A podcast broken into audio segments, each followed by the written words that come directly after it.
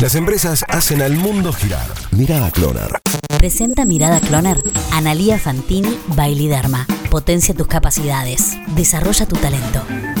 Que lleguen las vacunas no es solo una cuestión sanitaria. El foco está puesto en que lleguen las primeras vacunas contra el coronavirus. La logística está relativamente encaminada, las prioridades de a quién vacunar también. Lo que realmente falta acá son las vacunas. Y más allá de la cuestión científica y técnica, que según expresan los expertos, Todas las que están avanzadas son de muy buena calidad. detrás de eso hay una negociación y hay que tener visión empresarial.